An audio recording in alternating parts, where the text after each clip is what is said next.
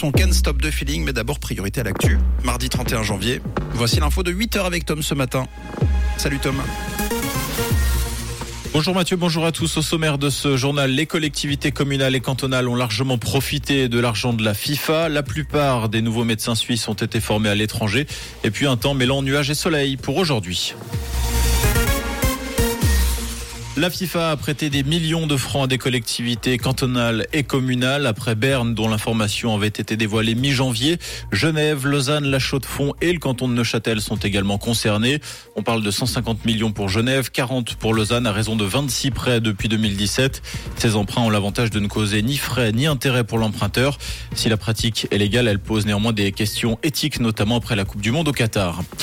Trois médecins suisses sur quatre ont été formés à l'étranger ces dix dernières années, selon une étude publiée dans le bulletin des médecins suisses. De 2012 à 2021, près de 10 000 diplômes fédéraux de médecins ont été obtenus en Suisse, tandis que 29 000 diplômes étrangers ont été reconnus. Ce phénomène devrait s'accentuer dans les années à venir. Ce sont les médecins de premier recours qui manquent le plus face à des nouvelles recrues avec toujours plus de spécialisation. La commune de Morges prévoit de supprimer les places de parc gratuites de son centre-ville. La mesure dans les depuis plusieurs années va concerner le cœur de la commune et les quais.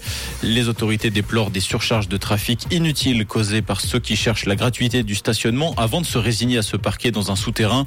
Si la mesure était adoptée, les places bleues seraient sans doute supprimées et remplacées par des places dont les prix avoisineraient les 1 franc 50 de l'heure.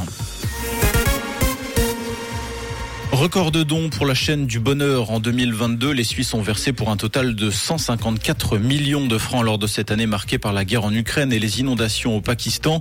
Seule l'année suivant le tsunami de 2004 en Asie du Sud-Est avait permis à la chaîne du bonheur de faire mieux, soit 227 millions de francs. D'après la chaîne du bonheur, plus de 56 millions de francs ont été investis dans 326 projets de ces organisations partenaires en Suisse et dans 42 pardon, pays du monde entier. Une attaque au couteau a fait trois blessés, dont l'un grièvement en centre-ville de Bruxelles. Les faits se sont produits hier en fin d'après-midi dans une station de métro de la capitale. L'assaillant a été interpellé. Ses motivations ne sont pas connues. Selon une source proche du dossier, la personne interpellée était déjà connue pour des antécédents psychiatriques. L'Allemagne s'est dit prête à verser 200 millions d'euros au Brésil pour préserver l'environnement, annonce faite par le chancelier allemand Olaf Scholz, premier dirigeant occidental reçu par le nouveau président Lula. Dans le détail, l'Allemagne va de nouveau financer le fonds Amazonie abandonné en 2019 en raison des polémiques sur l'environnement du mandat Bolsonaro. Berlin va également octroyer 31 millions d'euros aux États amazoniens du Brésil pour des projets de protection et d'utilisation durable des forêts. Il est également prévu un prêt à faible taux d'intérêt de 80 millions d'euros d'aide au reboisement de leurs terres par les agriculteurs. Et pour ce matin, un petit peu de brouillard et des nuages qui laisseront place euh, au soleil au fil des heures. Alors actuellement, on compte moins 3 degrés au Locle et à la Chaux-de-Fonds et à peine 0 degrés à Villars-Souillon et à Yvetot, avec des nuages un petit peu plus nombreux hein, annoncés pour cet après-midi. Un très bon café à vous et belle matinée à l'écoute de Rouge. C'était la météo, c'est Rouge.